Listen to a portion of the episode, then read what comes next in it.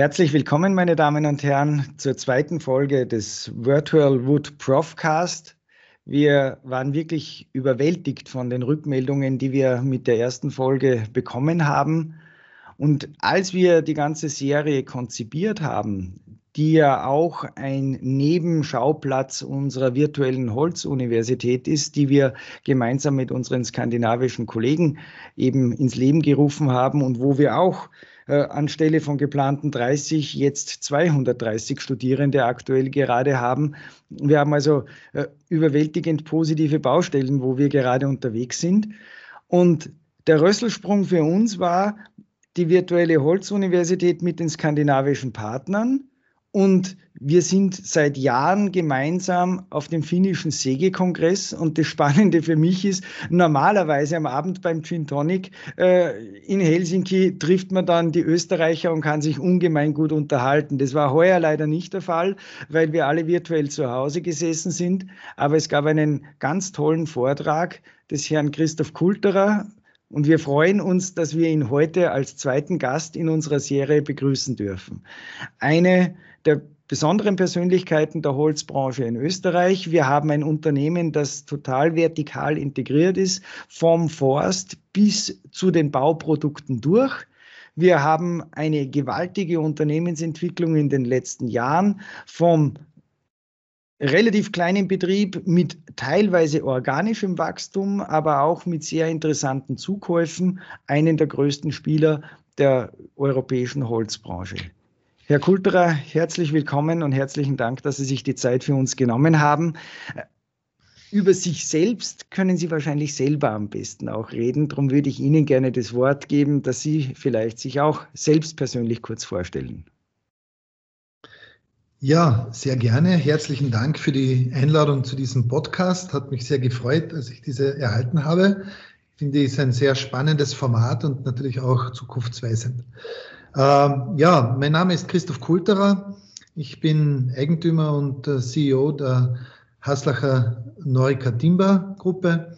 Ähm, das ist ein Familienunternehmen, das bereits von meinem Urgroßvater vor 120 Jahren gegründet worden ist, Jakob Haslacher.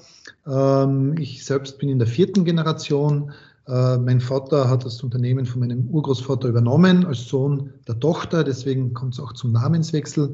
Äh, und ich persönlich bin schon seit 25 Jahren im Unternehmen und habe äh, natürlich hier eine sehr spannende Zeit erleben dürfen.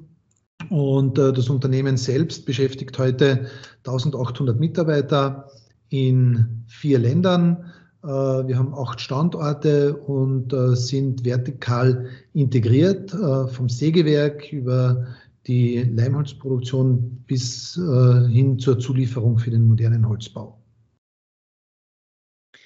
Ja, Herr Kulterer, ich würde gerne ähm, mit einer Frage beginnen. Also zum einen bin ich schon mal begeistert, auch Sie heute hier zu haben. Wir in Moosbach, äh, bei uns ganz um die Ecke, eine Dreiviertelstunde von hier, äh, liegt Klein-Heubach und Sie haben gerade von Ihren acht Standorten erzählt. Einer Ihrer Standorte, die Firma Hess Timber. Mein Onkel hat schon bei Hess Timber gearbeitet. Bei der Frau Hess hieß es immer, meine Familie wohnt wirklich um die Ecke. Ähm, deswegen sind wir eigentlich, obwohl Sie ja in, äh, aus Kärnten kommen, äh, sind wir fast äh, Nachbarn hier. Aber zu Hestimber komme ich später. Ich würde gerne mit einer anderen Frage beginnen. Und zwar, wir haben, der Günter Berger hat es erzählt, wir haben Ihren Vortrag da in Helsinki oder in der Wood from Finland Conference in Helsinki äh, gehört.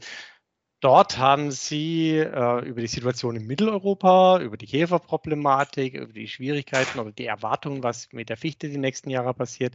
Gleichzeitig haben Sie ein bisschen was über die Märkte oder haben wir was über die Märkte in den USA ähm, äh, gehört. Und gerade letzte Woche war ich äh, auch virtuell beim Holzaußenhandelstag in, äh, des Deutschen Holzverbandes, GD Holz. Und die Hauptstimmung, die dort war, war Panik. Also die haben alle Panik, alle Sorge, überhaupt noch an die Rohware zu kommen. Herr Kultere, meine erste Frage an Sie. Wie gut schlafen Sie momentan? Ja, äh, ich schlafe eigentlich ganz normal. Äh, auch wenn natürlich diese Zeit eine, eine besondere ist und äh, schon eine Herausforderung äh, für uns alle, ähm, weil diese Dynamik, die wir derzeit erleben, äh, hat es wahrscheinlich in den letzten 50 Jahren so nicht gegeben. Äh, ich glaube, es kommen einfach verschiedene Entwicklungen zusammen. Auf der einen Seite ist äh, ein großer Bauboom äh, nicht nur in Europa, sondern auf der ganzen Welt ausgebrochen. Ähm, das betrifft gar nicht nur den Holzbauboom, aber den, den, den Holzbau insbesondere, weil wir ja auch zusätzlich Marktanteile am Bau gewinnen. Das heißt, der, der Holzbau wächst dadurch auch überproportional. Und äh, jetzt haben wir auf der einen Seite eine gute Nachfrage in Europa. Wir haben aber auch äh, eine explodierende Konjunktur in der USA, die sehr viel Holz äh, nachfragt. Also dort äh, gehen ja die Preise tatsächlich durch die Decke im Moment. Äh, und äh, deshalb äh, liefern natürlich auch viele europäische Produzenten in die USA. Äh, und daher kommt es natürlich auch zu einer Verknappung des Rohstoffes sozusagen in, innerhalb von Europas. Und das ist mit einer Geschwindigkeit jetzt auf uns zugekommen, äh, wie wir das, glaube ich, selten so gesehen haben. Und äh, jetzt müssen sich erst die neuen Gleichgewichter finden.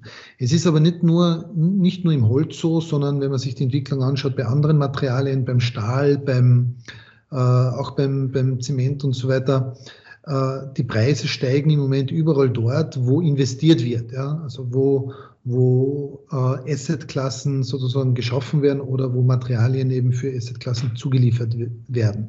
Also und das ist der, der, der dritte große Effekt äh, meiner Meinung nach äh, Corona und die Pandemie.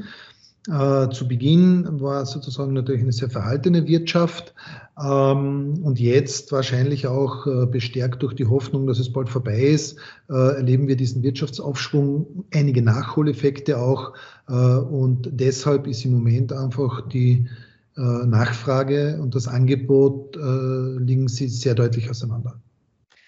Jetzt haben Sie gesagt, ich paar Worte, die ich jetzt aufgreife. Sie haben gesagt, im Moment ist es so, äh, wir erleben gerade die Situation. Äh, erwarten Sie, dass sich das wieder nivelliert, dass es sich äh, einpendelt, eventuell auf höherem Niveau oder äh, wo geht Ihrer Meinung nach die Reise hin? Also ich denke schon, dass die Nachfrage nach Holz und damit nach äh, ökologischen Produkten äh, durchaus andauernd ist. Ja. Äh, wir haben 20 Jahre lang haben wir Werbung für Holz gemacht, haben unsere Argumente vorgebracht. Und es ist schon heute in der Gesellschaft irgendwo angekommen, dass Holz einen wichtigen Beitrag äh, auch zum äh, ja, Klimawandel, einen positiven Beitrag leisten kann. Da gibt es noch viel, äh, über das wir reden müssen. Aber dieser Trend ist sicher nachhaltig. Ja? Und äh, äh so, so wie gesagt habe, es ist eine Zeit der großen Veränderungen und, und, und Veränderungen bringen auch immer Verwerfungen mit sich und da gibt es auch äh, auf der einen Seite Gewinner und Verlierer. Äh, aber ich glaube, äh, man muss Veränderungen auch immer annehmen und, und überlegen, was heißt das am Ende des Tages und wie kann ich mich darauf äh, einstellen und darauf anpassen.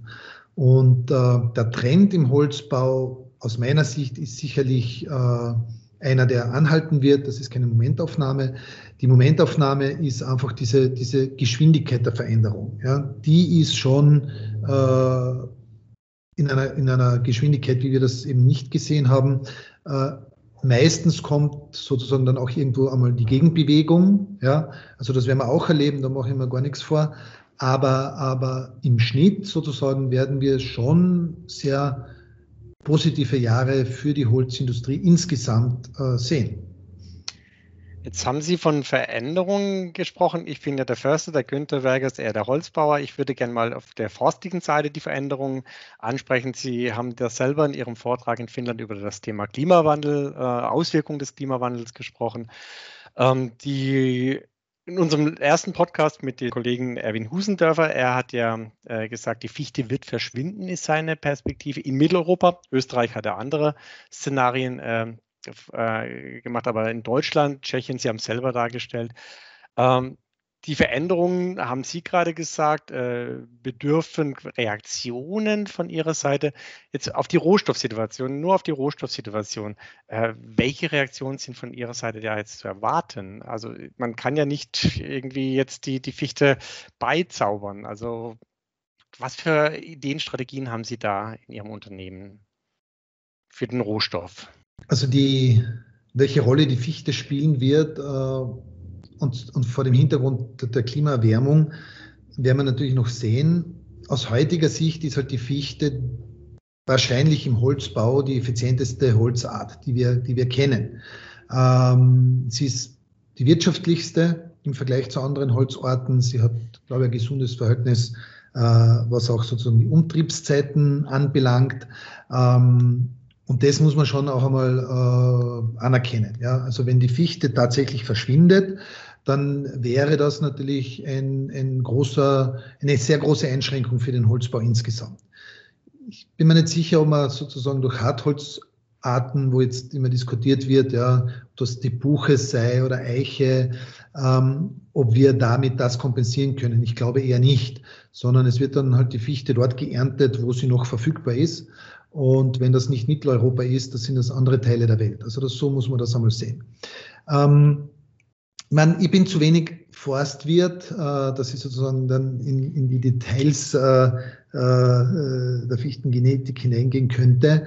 Ähm, soweit ich das mitbekommen habe, ist halt die Fichte doch eine Holzart der nördlichen Hemisphäre, auch aufgrund der Klimabedingungen. Ich glaube auch, dass zum Beispiel eben in Österreich durch die höheren Lagen wahrscheinlich die Fichte oder andere Nadelholzarten durchaus eine Zukunft haben werden. Vielleicht wird es auch die Fichte in, in höheren Lagen dann mehr geben und so weiter. Aber diese Veränderungen sind ja Veränderungen, da reden wir von 50 Jahren, 80 Jahren und so weiter. Äh, und das ist natürlich meistens nicht kompatibel mit einer schnelllebigen Wirtschaft.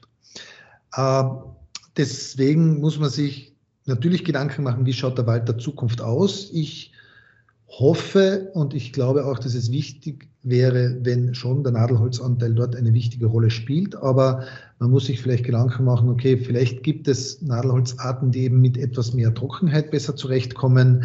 Ähm, die Fichte, die wir heute ja gepflanzt haben, das sind halt Fichten, die vor 80 Jahren wahrscheinlich äh, die Wahl waren beim dort vorherrschenden Klima. Ich denke mir, da sollte eher auch die Forstwirtschaft wahrscheinlich noch viel mehr in die Forschung investieren und, und schauen, okay, äh, welche Holzarten haben wirklich Zukunft. Die Wälder komplett auf Buche oder Eiche umzustellen, ich meine, Buche ist halt nach wie vor eine Brennholzart. Ich kann manche Bereiche der Buche auch sehr gut im Bau verwenden, aber halt nur als Nischenprodukt. Wenn ich in Zukunft viel mit Holz bauen will, dann werde ich, werde ich Nadelholzarten brauchen, die halbwegs eine Umtriebszeit haben und die auch von ihren ähm, physikalischen und statischen Eigenschaften einfach hier bestens geeignet sind. Wo sie wachsen wird am Ende des Tages, ja, äh, das hängt dann wahrscheinlich tatsächlich vom Klima ab. Ähm, da möchte ich nochmal aufgreifen, bevor ich dann an Günther äh, Berger weitergebe. Sie haben vorhin gesagt, in äh, vielleicht in anderen Teilen der Welt. Sie haben ja auch mit Ihrem Unternehmen in Russland äh, in der Nähe von Novgorod investiert. War das schon ein Grund, dass Sie nach Russland gegangen sind, weil Sie gesagt haben, da sind Sie näher an dem Rohstoff dran, der vielleicht zukünftig viel wichtiger wird? War das mit einer der Gründe oder waren das andere Gründe? Also unser Sägewerk in Russland ist bereits von meinem Schwiegervater gegründet worden in den 90er Jahren. Also das reicht sozusagen schon sehr lange zurück. Ähm, wir haben ja dann sozusagen 2009 äh, äh, auch äh, die Betriebe Preding und Malay Wischerer von, von Leitinger übernommen. Und das ist sozusagen die Geschichte zu diesem Standort. Natürlich, die Motivation war eben der Zugang zu, äh, zu Rohstoff, äh, vor allem auch zu qualitativ guten Rohstoff. Äh, und vor dem Hintergrund muss man natürlich sagen, okay, Russland äh, hat sehr große Waldbestände, aber die sind natürlich in einer anderen Produktivität, als wir das in, in Mitteleuropa gewohnt sind. Ähm, die haben auch einen sehr hohen äh, Laubholzanteil. Also wenn man so über den Daumen kann man sagen, wahrscheinlich die Hälfte ist Nadelholz äh, in den russischen Wäldern. Ich, rede jetzt sozusagen von der, sagen wir mal, von Europa bis zum Ural. Ja. Ähm, die Hälfte ist Laubholz, die eine Hälfte ist Nadelholz, die teilt sich wahrscheinlich auf auf 50 Prozent Fichte, 50 Prozent Kiefer und davon ist ja nicht alles für Sägeholz geeignet. Ja. Also das heißt, ich würde mal sagen, wahrscheinlich der Output am Hektar 1 zu 6 oder so. Ja. Vor allem auch, weil, ähm, und das ist halt das fehlende Eigentum am Wald, ja, ähm, wenn ich Eigentümer der Waldflächen bin, dann habe ich ein großes Interesse für für den Werterhalt des Waldes. Ja, sprich, ich weiß, die nächste Generation oder übernächste Generation wird dann das ernten, was ich einmal, einmal sehe. Jetzt haben wir in Russland natürlich auch sozusagen nachhaltige äh, Forstwirtschaft und, und Aufforstungen. Äh, auch vom Klima ist es so begünstigt, dass natürlich, wenn ich auch nichts tue, immer wieder Wald kommt. Nur die Frage ist, das ein produktiver Wald? Ja? Ähm, und äh, aufgrund der mangelnden Durchforstung ist das in Russland sicher äh, der Grund, warum diese Wälder nicht so produktiv sind wie unsere Wälder. Würde man das machen, ja, dann glaube ich, bräuchte man so einen Rohstoff äh, auf der Welt, sage ich mal, nicht so viel Sorgen machen, ja, weil da hätten wir noch enorme Reserven. Ja, aber man braucht eben diesen nachhaltigen Zugang zur Forstwirtschaft, vor allem den Zugang ähm, zur Produktivität. Und äh, das meiner Meinung nach äh, wird äh, die Herausforderung sein für die Forstwirtschaft, nicht nur in Russland, sondern auch bei uns. Wie schaffe ich es, sozusagen wirtschaftlich produktive Wälder äh, zu haben, die dann sozusagen dadurch, dass wir halt viel mehr äh, Holz in unsere Gebäude einbringen können, einfach äh, tatsächlich äh, quasi als zweiter Wald zur Kohlenstoffsenke beitragen. Da reißen sich für mich jetzt zwei Grundrichtungen von Fragen auf und ich würde die gern hintereinander abarbeiten die erste ist, äh, wenn Hubert Speth vorher gefragt hat, schlafen Sie ruhig äh, in der aktuellen Situation.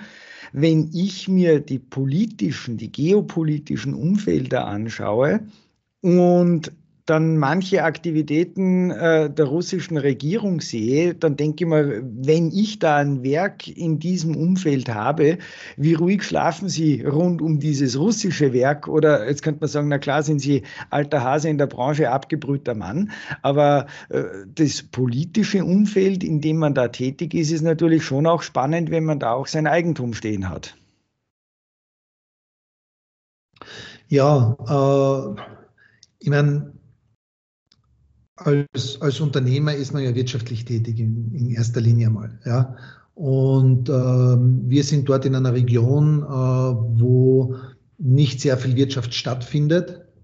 Und äh, am Ende des Tages ist es dann so wie bei uns auch, ja, wenn man, wenn man sozusagen äh, äh, ein guter Unternehmer ist, auch seine Steuern bezahlt, auch für Arbeitsplätze sorgt, dann ist man schon auch gern gesehen, ja, auch, auch in Russland oder auch äh, in anderen Ländern der Welt, ja. Also, und das politische Umfeld äh, insgesamt äh, ist natürlich eine geopolitische Frage, in welche Richtung bewegt sich Europa äh, und Russland. Also aus meiner Sicht sollten wir schon auch aus, aus europäischer Sicht danach trachten, in einem guten Einvernehmen mit Russland äh, auszukommen weil äh, wenn ich mir natürlich sozusagen anschaue, wie sich China heute entwickelt oder auch die USA entwickelt, ja, wir in Europa auch aufpassen müssen, dass wir äh, nicht ins Hintertreffen geraten und wahrscheinlich brauchen wir da auch Partner und Allianzen. Äh, und gerade in der Forstwirtschaft, ähm, wenn ich mir anschaue, welche Waldreserven es in Russland gibt, ähm, glaube ich, kann es uns nicht ganz egal sein, was in, was in Russland passiert. Ja. Natürlich auf einer geopolitischen Ebene ähm, äh, muss man sich das sehr genau anschauen, wohin sich Russland auch entwickelt. Ja. Äh, und äh, das Risiko sozusagen, wenn man als Unternehmer dort tätig ist, ist natürlich ein größeres, als wenn ich sage, ich bin in Europa. Äh, aber es gibt jetzt auch andere Länder, die würde ich mal als durchaus riskanter bezeichnen. Ja. Und ich glaube, das hat einfach mit mit, einerseits mit der Etablierung, aber auch äh, natürlich mit Erfahrung zu tun. Äh, und äh, deswegen, wie gesagt, wir sind seit 25, über 25 Jahren in Russland tätig. Wir haben verschiedene Höhen und Tiefen dort durchgemacht und glauben, wissen ganz gut mit der Situation umgehen zu können. Ach, das ist so schön, wenn man vom Hundertsten ins Tausendste kommt. Jetzt haben wir in Russland den Rohstoff. Jetzt produzieren Sie schon im Sägewerk Wäre es in nächster Zeit attraktiv und denkbar, dass man dort auch in die Weiterveredelung geht? Man wäre dann direkt vor Ort auch, weil Stand derzeit ist ja, dass eigentlich die weiter veredelnden Schritte, egal ob man jetzt genau in ihren Produkten denkt, ob das jetzt ein Brett Fichtholz, Brett Sperrholz oder so ist, wäre ja eigentlich ein aufgelegter, dass man dort gleich weitermacht. Ja, ja, wir investieren ja bereits. Also wir haben gerade ein Investitionsprojekt gestartet, also ein Leimholzwerk, äh, das wir äh, an unserem Standort in Malawischera errichten. Ähm, das Thema ist vielleicht, dass der russische Markt für Holzbauprodukte oder, oder vor allem für moderne Holzbauprodukte noch nicht etabliert ist. Das hat sehr viel mit den Baunormen in Russland zu tun. Also es wird schon mit Holz gebaut, aber halt so diese klassischen Dachas und so weiter, die man kennt. Und ähm, es ist sehr schwer, sozusagen äh, mehrgeschossige Gebäude äh, in, in, Russland zu errichten aufgrund der Baunormen. Also das ist eher der einschränkende Faktor im Moment noch. Es gibt aber durchaus auch einige Unternehmen, schon russische Unternehmen, die bereits begonnen haben, eben auch mit der Lemmholzproduktion. Heute werden diese Produkte halt dann noch sehr stark von Russland aus äh, in andere Länder exportiert, also nach Europa zum Beispiel äh, oder auch in unserem Fall äh, in, Richtung, in Richtung Asien. Wenn wir jetzt äh, den Schritt zurück nach Mitteleuropa machen und ich schaue mir jetzt die Märkte an und es ja, wir haben eine ganz starke Holzwirtschaft in Österreich, die aber derzeit auch schon ein Drittel des Rundholzes importiert. Jetzt äh, könnte ich natürlich Ihre Meldung, hurra, in Russland gibt es viel Holz. Das wäre natürlich auch ein Szenario, damit wir in Zukunft in Österreich auch die Existenzberechtigung für die Branche weiterhin haben.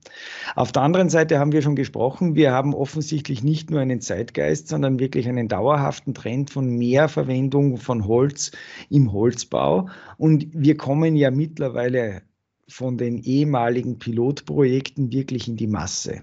Jetzt sind es ja die großen Projekte, die wir abwickeln können. Und es ist ja faszinierend, was sich da in den letzten zehn Jahren in der Branche getan hat. Äh, wie viele jetzt nicht nur die ganz hohen Hohos, sondern die Fünfgeschosser, Siebengeschosser, Zehngeschosser, die jetzt in Masse äh, quer über den Globus aufgestellt werden da werden natürlich riesige Mengen Holz gebraucht. Und wenn wir jetzt in Mitteleuropa schauen, die Fichte geht den Prognosen nach dramatisch zurück. Weniger Angebot, mehr Nachfrage würde ja in Summe wieder heißen, dass wir uns im schlimmsten Fall aufgrund Angebots-Nachfrageschema mit höheren Preisen wieder selbst aus dem Markt rauskicken. Wie sehen Sie das? Ja, also das sind diese neuen Gleichgewichter, die noch äh, geschaffen werden müssen und, und die es eben jetzt so schwer machen, kurzfristig ähm, die, die, die Lage einzuschätzen. Also ich gehe schon davon aus, dass wir eine gute Nachfrage haben werden, dass das Preisniveau für Holzprodukte höher bleiben wird. Damit auch äh, das, was sozusagen dann bei der Forstwirtschaft möglich ist. Also äh, wir haben ja die Situation gehabt, dass in den letzten Jahren vor allem die Forstwirtschaft gelitten hat ähm, aufgrund des Überangebots, ausgelöst durch Käfer- und Sturmkatastrophen. Im Moment schlagt das Pendel gerade um. Jetzt ist der Bau der Bereich, der sozusagen mit dieser Preisexplosion sehr schwer umzugehen äh, hat. Äh, aber wenn es einmal so weit ist, dass für die, für die Forstwirtschaft auch ein attraktives Entgelt übrig bleibt, dann wird natürlich auch die Forstwirtschaft trachten, äh, maximal zu nutzen. Und es ist ganz schwer abzuschätzen, wie viele Mengen dann tatsächlich auf den Markt kommen. Wir haben für Österreich zum Beispiel einmal diese Grenze ausgerechnet, so irgendwo 22 Millionen ähm, Festmeter, was nachhaltig möglich ist. Äh, nutzen tun wir trotz Kalamitäten noch deutlich darunter, ja, unter 20 Millionen. Also das heißt, trotz der Schadensfälle sind wir noch immer nicht an der, an der Grenze angelangt, wo ich sage, äh, da gibt es mehr Nutzung als Zuwachs. Ähm, es gibt vielleicht eine Verschiebung schon zwischen, zwischen Nadel und Laubholz, aber wie viel Holz jetzt dann wirklich für den Markt zur Verfügung steht, äh, das ist, glaube ich, etwas, das, das kann man ganz schwer abschätzen. Ähm, Sie haben noch etwas Wichtiges gesagt, ja, der Import von Holz.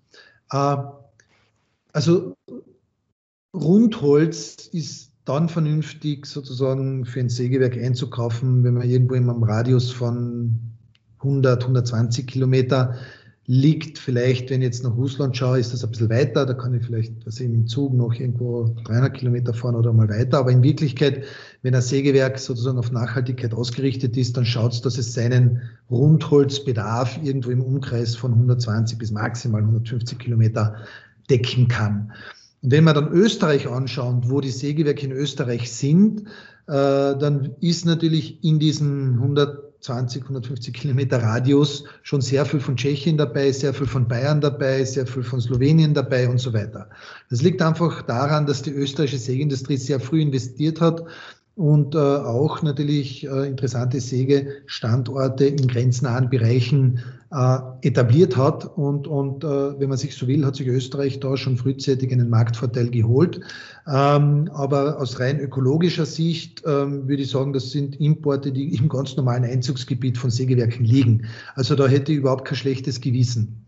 Ähm, und äh, das hat sich ja auch gezeigt, dass sozusagen Rundholz nur dann über, über weite Strecken transportiert wird, wenn sozusagen das Preisgefälle von, dem einen, von der einen Region zur anderen Region überproportional hoch ist. Wenn wir in Europa irgendwo das gleiche Preisniveau haben, dann macht es wirtschaftlich überhaupt keinen Sinn, weit mit dem Holz zu fahren, weil einfach die Transportkosten das äh, auffressen.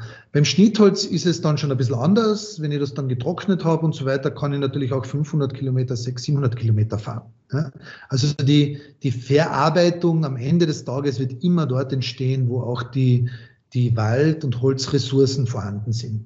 Und äh, wenn Sie halt jetzt in manchen Regionen zurückgehen, dann werden irgendwann, aber das dauert natürlich ein paar Jahre, ja, vielleicht auch einmal ein, zwei Jahrzehnte, auch dort die Verarbeitungskapazitäten verschwinden.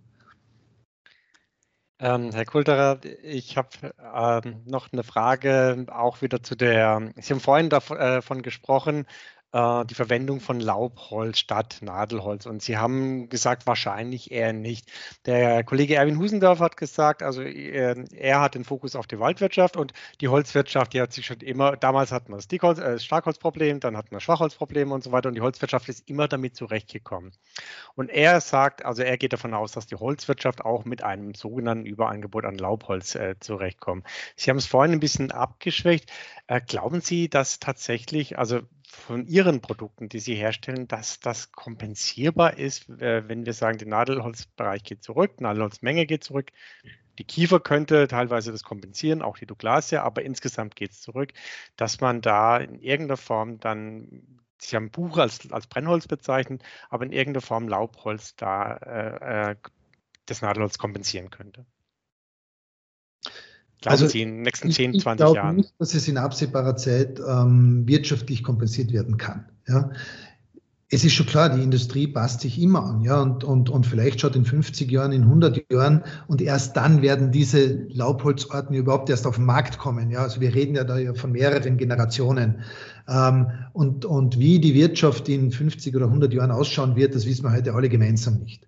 Ähm, auch weil es immer heißt, naja, Sie seid ja selber schuld, warum habt ihr nur Fichten gepflanzt? Ja, äh, die Fichtenbiete, die wir heute ernten, wurden von unseren Großeltern gepflanzt und die haben das wahrscheinlich mit bester Absicht getan. Ja, wer kann mir heute garantieren, dass die Eiche oder die Kastanie oder die Buche, die ich heute pflanze, in 100, 150 Jahren, die braucht ja noch mehr Zeit wie die Fichte zum Wachsen, die richtige Holzart sein wird? Vielleicht ist sie dann schon wieder verkehrt. Oder sie ist auch die richtige, aber das wissen wir heute alles nicht. Also diese Entwicklung ist immer eine Evolution. Und vielleicht sind dann die Unternehmen andere und die Werke schauen anders aus und vielleicht schauen die Gebäude dann schon ganz anders aus. Also wir wissen es heute ganz einfach nicht.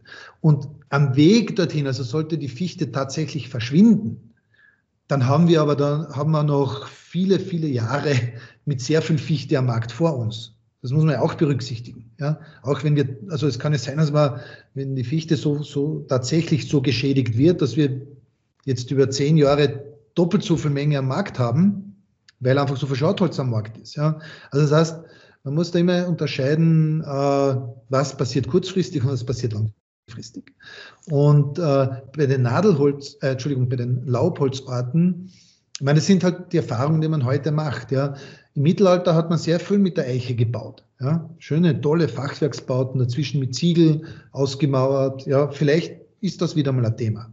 Aber ich kann mir nicht vorstellen, die, also diese großen Spannweiten, die heute sehr wirtschaftlich sozusagen mit Fichtenleimbindern auch machen kann, dass dafür dann tatsächlich eine Buche geeignet ist. Vielleicht ist sie geeignet, aber halt kostet dann dreimal so viel und damit bin ich wieder gegenüber Stahl überhaupt nicht konkurrenzfähig. Ja. Also man muss das immer in diesen Zusammenhängen sehen. Ich meine, eine Holzart, eine, eine, eine Laubholzart, mit der wir begonnen haben zu arbeiten, ist die Birke, weil wir natürlich in unseren russischen Beständen auch relativ viel Birkenanfall haben. Ist natürlich auch nur ein Teil äh, im Sägewerk verwertbar. Aber da haben wir zumindest festgestellt, dass sie von ihren Eigenschaften her ähm, äh, mit, mit, mit Fichte sozusagen ganz gut schon vergleichbar ist. Also kann ich es trocknen, kann ich es verkleben, ähm, kann ich es vielleicht kombinieren. Äh, also das heißt, äh, da haben wir ganz gute Erfahrungen bereits gemacht also, und haben auch schon äh, äh, Birken, äh, Brettschichtholz, Birken, Brettsperrholz hergestellt.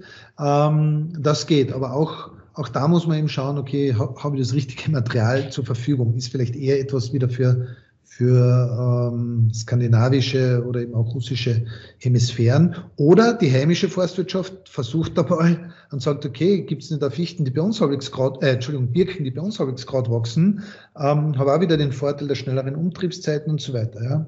Aber egal, wofür man sich entscheidet, es heißt immer Risiko einzugehen äh, und, und in dieser Zeit leben wir eben. Ja. Deswegen würde ich mich nicht trauen, äh, irgendwelche äh, fixen Aussagen zu machen, wie schaut der Wald von morgen aus und wird der, wird der so oder so wirtschaftlich gut nutzbar sein. Ihre Forschungsabteilung hat auch noch nicht den Auftrag, jetzt äh, ganz dringend irgendein Laubholz äh, in ein Brettschichtholz, also abgesehen von, von Birke, was Sie jetzt gerade gesagt haben, aber bei uns hier in Mitteleuropa äh, zum Brettsperrholz umzuwandeln. Ja, wir, ba wir bauen zum Beispiel mit der Baubuche natürlich auch. Ähm, das ist ein sehr spannendes Produkt. Ähm, auch, auch für, für, äh, für bestimmte Einsatzzwecke sehr interessant. Ja. Äh, ich kann natürlich auch schlanker damit bauen. Wir haben auch schon Hybridträger gemacht, also Baubuche verleimt mit Fichte, wieder für, für große Spannweiten, wo ich Durchbrüche brauche zum Beispiel. Aber als, als Bauprodukt alleine wäre man nicht in der Lage, äh, Gebäude dann heute wirtschaftlich im Vergleich zur Fichte zu bauen. Bin ich mit den Kosten einfach weit, weit drüber. Gibt es dazu nochmal Überlegungen? Sie haben gerade von Buche mit Fichte, von hybriden äh, Bauprodukten, also Holz mit Stahl oder Holz mit in Kombination, um quasi das, die Buche, die nicht so resistent ist wie jetzt beispielsweise die Fichte, dann trotzdem verwenden zu können. Geht es dahingehend Überlegungen?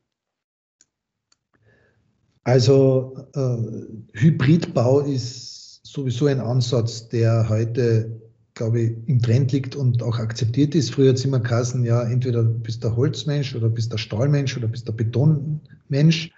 Ähm, wir sehen heute sehr interessante Ingenieurlösungen, die eben auch diese Materialien wieder gut miteinander kombinieren. Also Holz und Stahl ist ja immer ein Thema schon gewesen, also schon anhand von den Verbindern her und so weiter. Ähm, äh, Holz-Beton-Verbund ist natürlich auch ein Produkt, das sich äh, äh, schon sehr gut einsetzen lässt. Also wenn man schaut beim Hoho in Wien zum Beispiel, äh, die, die vorgefertigten Decken in der Holz-Beton-Verbundweise oder auch bei anderen Objekten äh, ist sehr interessant.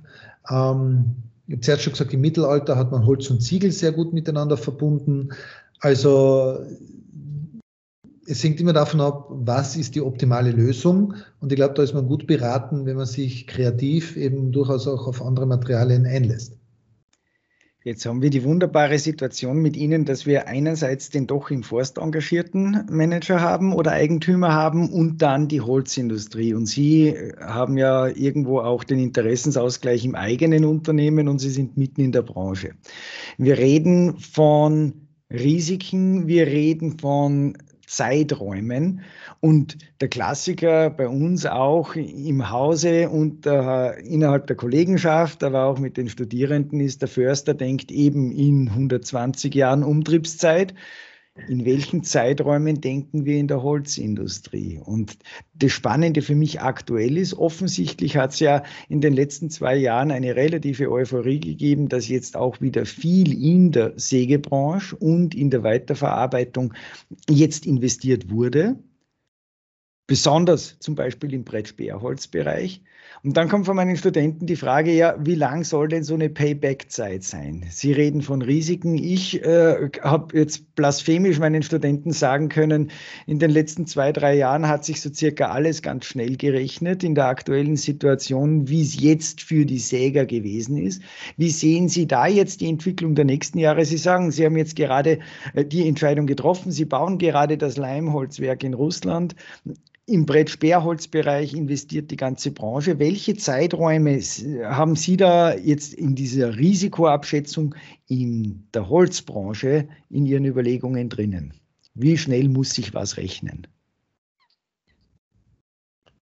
Also ich sage mal, als vorsichtiger Unternehmer, ähm, es hängt halt vom, vom Projekt dann ab, ja, äh, wird man wahrscheinlich so acht Jahre irgendwo vielleicht annehmen. Also es kann sechs Jahre sein, es kann auch mal zehn oder zwölf Jahre sein, wo ich sozusagen, wenn ich, wenn ich jetzt Businesspläne erstelle und so weiter, wo ich sage, okay, dort muss es, muss es sich irgendwo auch, auch rechnen, aber brauche ich mal ein Break-Even.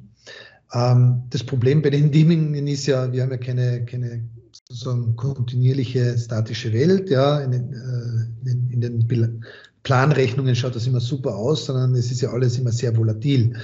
Und ja, im Moment rechnet sich ein Sägewerk wahrscheinlich sehr schnell.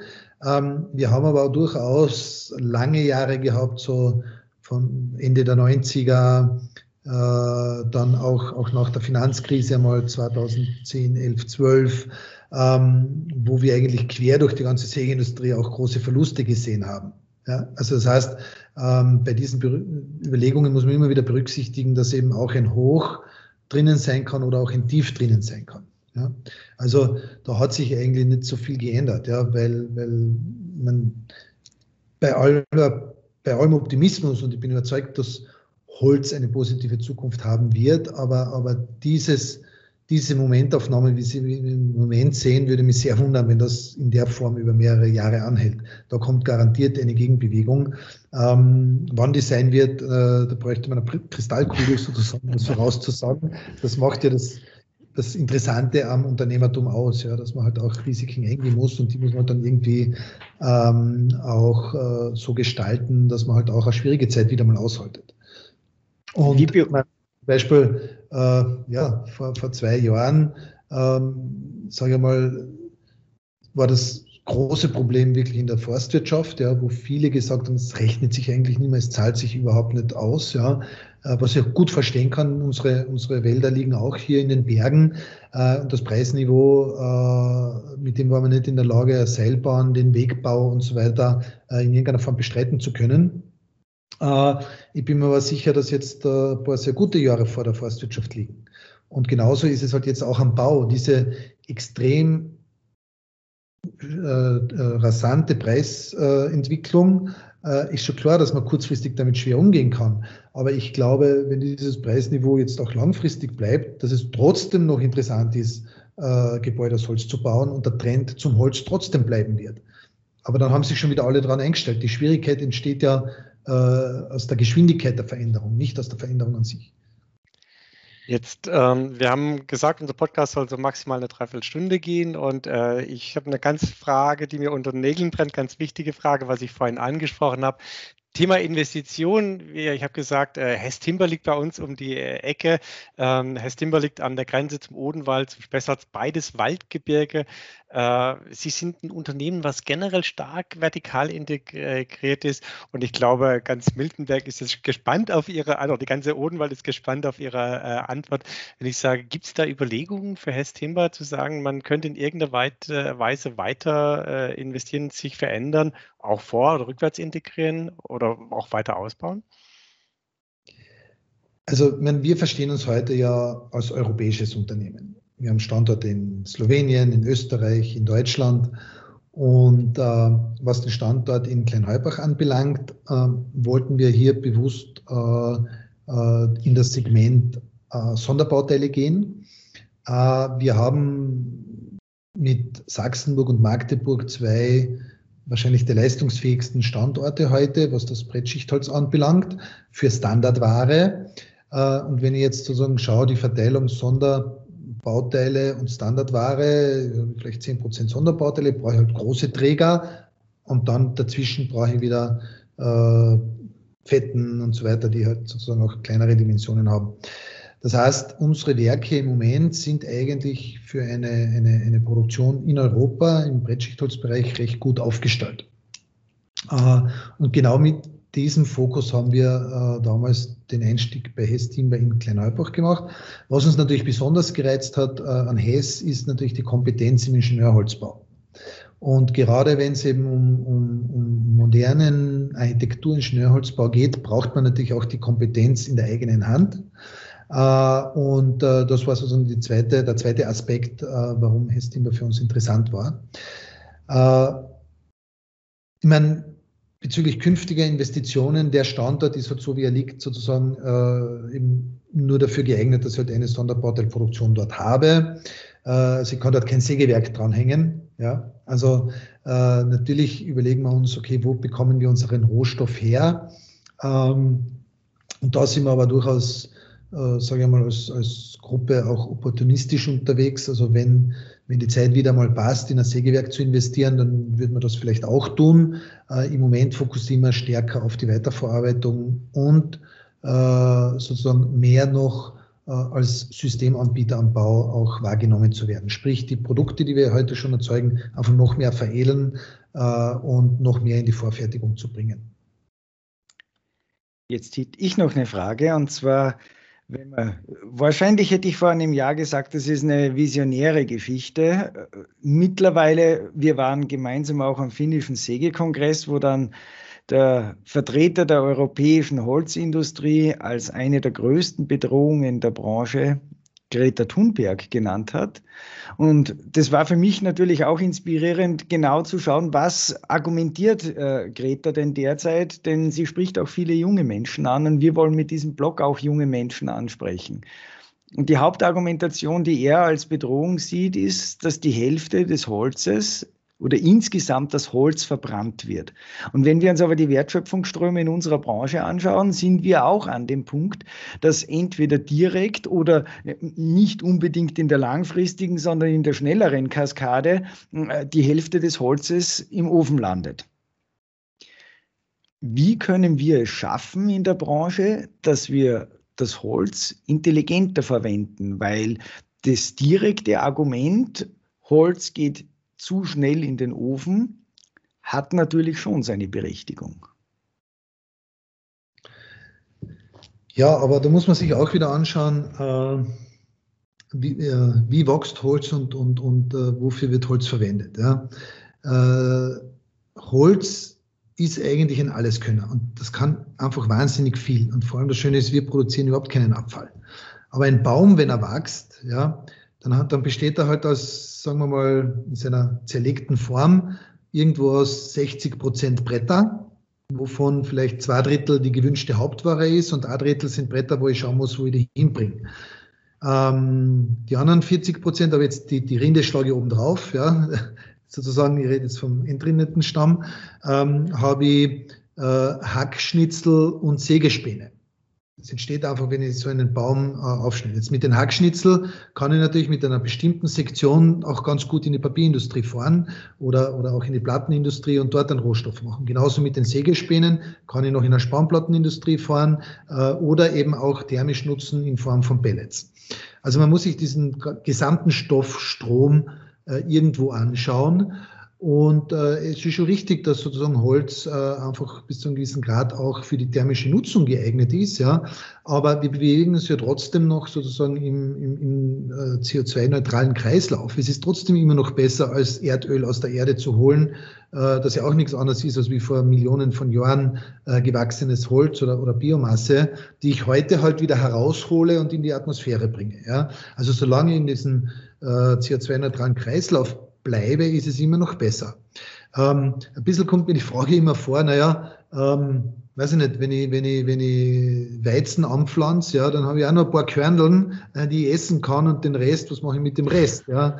Äh, der Baum ist ein Naturprodukt, ja, und das, was ich vom Baum ernte, ich meine, es gibt natürlich schöne Äpfelbäume, wo ich die Äpfel auch noch habe, ist halt eben der Stamm. Ja, und was mache ich aus dem Stamm? Und da bin ich jetzt wieder bei dem Argument, äh, und das ist die Antwort auf die Frage, was kann ich denn tun, um mehr stoffliche Nutzung zu machen? Ja? Ich habe halt bei der Buche das Problem, dass ich nur sehr kleine Teile der Buche eben für sinnvolle stoffliche Nutzung verwerten kann und die anderen Teile kann ich eben nur mehr noch als Brennholz verwenden, weil sie halt, was ich, faul und krumm und was ich was sind. Ähm, und auch da bieten eben schöne, geradene, gewachsene Nadelholzstämme. Also wenn ich auf die Wälder schaue, dass sie wirtschaftlich ertragreicher wäre, dass es einen gescheiten Volumenszuwachs gibt, bringe ich einfach mehr in diese stoffliche Nutzung hinein. Und äh, ich glaube, man muss dieses Thema immer gesamtheitlich betrachten und nicht nur immer einen Aspekt herausgreifen und dann irgendwo auf dem herumreiten. Ja. Äh, Holz kann so viel und auch die thermische Nutzung, wenn sie sinnvoll gemacht ist, ist ein ganz wertvoller Beitrag. Ja. Äh, wenn ich heute eine Holzverbrennung habe in einem Sägewerk, ja, wir erzeugen heute mehr Strom und Wärme aus Biomasse im Sägewerk, im Produktionsprozess, als wir selber verbrauchen. Wir speisen da noch Ökostrom ein. Wir, wir, wir heizen die Ortschaften rund um unseren Betrieb zum Beispiel. Ähm, das heißt, das ist eine extrem sinnvolle Nutzung. Was nicht sinnvoll ist, wenn ich, wenn ich dann Förderkonzepte mache, wo ich dann halt auf die grüne Wiese wirklich äh, Kraftwerk hinstelle, das rein Strom produziert und die Wärme in die Luft schickt. Na, das funktioniert nicht. Ja, Herr Kulterer, ich glaube, wenn wir jetzt in Kärnten auf einer Jause wären, da könnten wir jetzt gerade zu diesem Thema noch stundenlang reden. Ähm, unsere Zeit, wir haben ungefähr eine Dreiviertelstunde geplant, das ist, glaube ich, ziemlich genau ähm, um. Wir bedanken uns recht herzlich bei Ihnen, dass Sie sich die Zeit genommen haben, mit uns auch eine Reise zu machen, einmal eine geografische Reise von Russland bis nach Amerika über Mitteleuropa und auch eine Zeitreise. Ne, wie Sie haben vorhin gesagt, ne, die Bäume wachsen halt nicht in, sofort ne, von heute auf morgen, sondern über Generationen, was wir heute anpflanzen, nutzen unsere Enkel hoffentlich. Ähm, es war extrem spannend. Ich würde tatsächlich gerne dieses, das, das Thema Jause aufgreifen und wenn wir mal in Kärnten sind, bei Ihnen äh, mit Ihnen zusammen auf eine Jause gehen. Für da heute. Ich dann aber ja. wirklich auch Greta Thunberg einladen, weil ich glaube, äh, diese Botschaft müssen wir gerade den jungen Leuten vermitteln. Und das wäre irrsinnig spannend. Also ich, ich habe da überhaupt keine Hemmung, sozusagen mich mit, mit, mit diesen Leuten auch zu treffen äh, und ihnen die positive Geschichte des Holzes zu erzählen. Ja? Und ich glaube, dass äh, äh, das eigentlich das Ziel sein muss, dass wir gerade die jungen Leute auch für unseren Sektor und unsere Branche äh, begeistern und, und diese Geschichte, die sehr vielfältig ist, äh, auch so erzählen, dass sie dann stimmt. Ja. Und gerade die Holzindustrie gehört nicht zu denen, die Wälder vernichten, sondern wenn wir langfristig im Geschäft bleiben wollen, dann ist es unser ureigenstes Interesse, die Wälder zu erhalten. Gesunde, diverse Wälder. Und, und das wollen wir und dieses äh, Gefühl müssen wir auch den jungen Leuten vermitteln. Ich glaube, das ist ein super Abschlusswort. Ich glaube, wir brauchen gar nichts mehr äh, hinzuzufügen. Dieser Podcast ist gedacht für unsere Studierenden, für die jungen Leute. Mit diesem Wort äh, von Ihnen verabschieden wir uns von diesem, mit diesem Podcast. Vielen herzlichen Dank, Herr Kulterer, und äh, danke, dass Sie sich die Zeit genommen haben. Gerne, danke für das Gespräch.